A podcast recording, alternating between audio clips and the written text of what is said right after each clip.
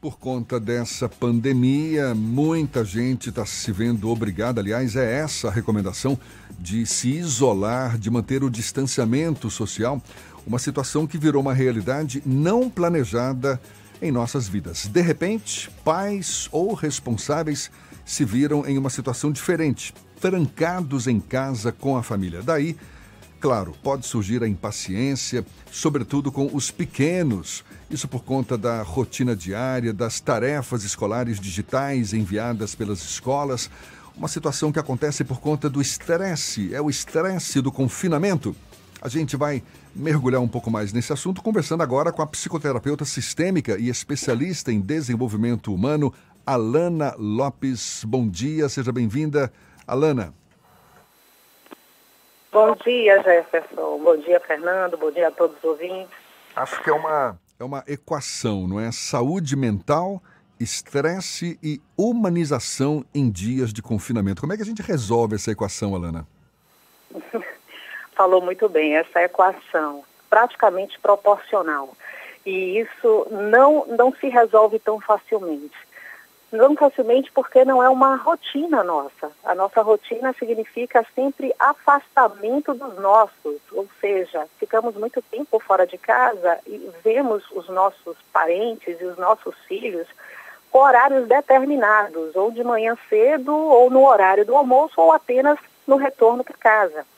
E essa equação de saúde mental, paciência e lidar com esse confinamento significa ressignificar reinventar o meu papel na família. Como da... mãe, como pai, como irmãos, como filhos, como netos.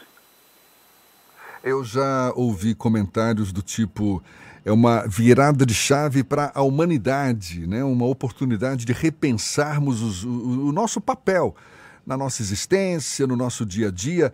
Agora, a gente, de certa forma, não está muito preparado para isso, não é, Alana? Não. Como é que a gente poderia se, se sentir mais à vontade para lidar com essa situação? O mais importante é, eu preciso conhecer quem são os meus filhos, quem são as pessoas que convivem comigo. Nosco, né? Todos nós.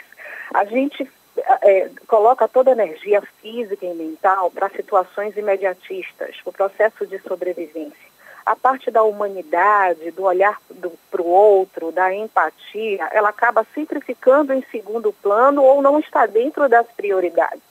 A não ser quando estamos passando por algumas dificuldades que sempre precisamos do outro ou o outro pede um auxílio para a gente. E hoje a gente não tem como pensar no individualismo. A gente precisa do outro para dar certo o que está acontecendo. Primeiro eu tenho que saber o que está realmente acontecendo e qual vai ser o meu posicionamento diante disso. Lidar com os filhos, principalmente pequenos, e os adolescentes também, porque eles estão muito inquietos dentro de casa. E os pequenos, a inquietude é: será que meus pais vão me dar toda a atenção agora que eu estou vendo todo, todo o dia? E aí você fica imaginando, eu mesmo tá trabalhando em home office, eu, eu preciso de um momento de trabalho no, nesse home office, quem está trabalhando um determinado período, período do tempo, e preciso dar atenção a estes filhos. A rotina da escola, que se a gente parar para analisar e fizer algumas pesquisas, tem atividades muito extensas sendo solicitadas para dentro de casa. E como, e como programar como cronometrar esse período. A ideia principal é: eu estou disposto a mudar com o meu ritmo de dentro de casa. Eu estou agora dentro de casa. Aqui é o meu local de trabalho e aqui também é o meu local com a minha família. Preciso olhar meu filho, independente da idade dele, nos horários específicos de suporte. Quais são? Se ele estuda pela manhã, que mantenha essa rotina da manhã. Se ele está mais tempo, ah, ou com, na época, à tarde, ou um outro período com tios, familiares ou na creche, como fazer isso ter continuidade dentro de casa? Aí vem as reinvenções. Quais são as brincadeiras que podem ser utilizadas dentro de casa e que eles se citam extremamente à vontade, como não mudasse mesmo a rotina deles. Eu tava... A nossa vai ter que mudar. É, é eu estava aqui pensando, porque você citou como exemplo, por exemplo, essas aulas às vezes muito extensivas, né, por conta é, é, aulas online.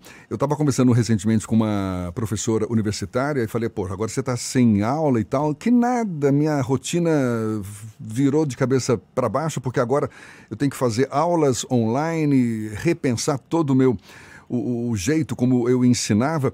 Ou seja, é, é, é, um repensar em todos os níveis. Agora, essa dificuldade a que me refiro de muitas pessoas, eu falo dessas pessoas que, que costumam é, é, deixar mais espaço para os pensamentos negativos, pensamentos negativos frequentes, preocupação excessiva, julgamentos, reclamações. Se, se já, já é muito comum a gente identificar isso em muitas pessoas em situações normais, agora, nessa situação de crise, penso eu, pode se agravar muito mais. E isso pode resultar em sintomas também mais graves, não é? Como, por exemplo, ansiedade e depressão, não, Alana? Exatamente. A ansiedade e depressão já convive conosco com esse ritmo muito acelerado que vivemos continuamente e hoje mais ainda porque estamos mais tempo em casa e faz com que a gente pense mais, mais ainda. Tem uma frase de Bert Hellinger, que é o, criador da terapia sistêmica, que diz o seguinte, que a humildade significa ajustar-se à realidade, reconhecendo que ela é maior e mais poderosa que nossos desejos. Ou seja, precisamos colocar nossos desejos de lado e enxergar o que é que a realidade está nos colocando nesse momento.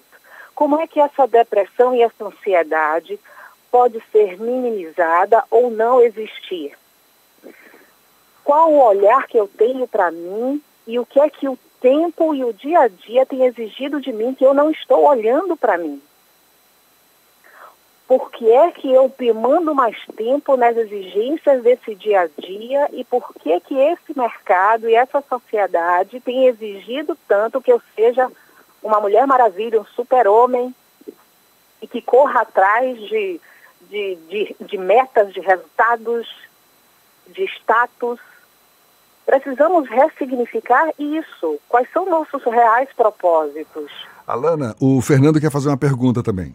Alana, diga. Como é que você recomenda que as pessoas, mesmo que a gente ainda não tenha essa iminência de encerrar a quarentena, elas se preparem para esse processo que um dia vai chegar? As pessoas vão deixar o isolamento social mas como se preparar até lá?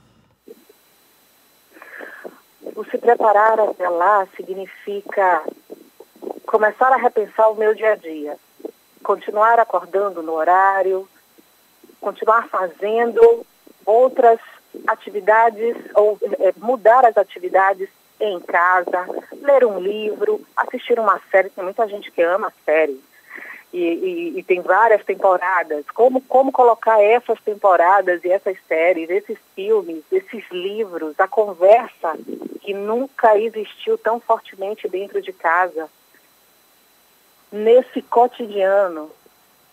Como, como cuidar de si próprio, tomar um banho mais tranquilo, um almoçar, fazer a comida juntos. Como repensar? Nós temos diversas possibilidades é porque essas coisas que são consideradas simples e nunca perceptíveis no nosso dia a dia, era sempre colocada de lado. E agora ela é a grandiosidade do nosso dia a dia.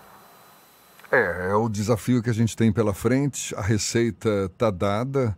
De fato, dar atenção às vezes às coisas mais simples talvez seja a saída para um momento como esse, por mais difícil que seja para todos nós. Mas acho que é a grande oportunidade mesmo de repensarmos nossos valores e, na melhor das hipóteses, sairmos, sairmos fortalecidos dessa situação. A gente agradece a Alana Lopes, psicoterapeuta sistêmica, especialista em desenvolvimento humano, conversando conosco, dando essa força, essa injeção de ânimo para quem está lidando com essa situação, no mínimo inusitada para todos nós. Alana, muito obrigado e um bom dia para você.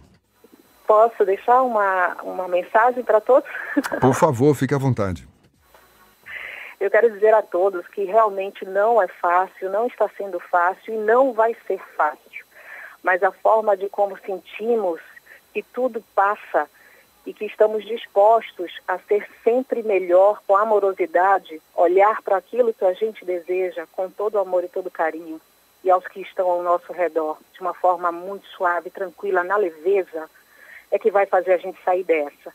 Não é fácil, mas vale a pena sim encarar esse desafio. Grande abraço, obrigada, gratidão. Muito obrigado mais uma vez. E você quer acompanhar de novo esse papo? Ele vai estar disponível logo mais nos nossos canais pelo YouTube, também no Spotify, iTunes e Deezer. Agora, 25 para as 8 na tarde FM.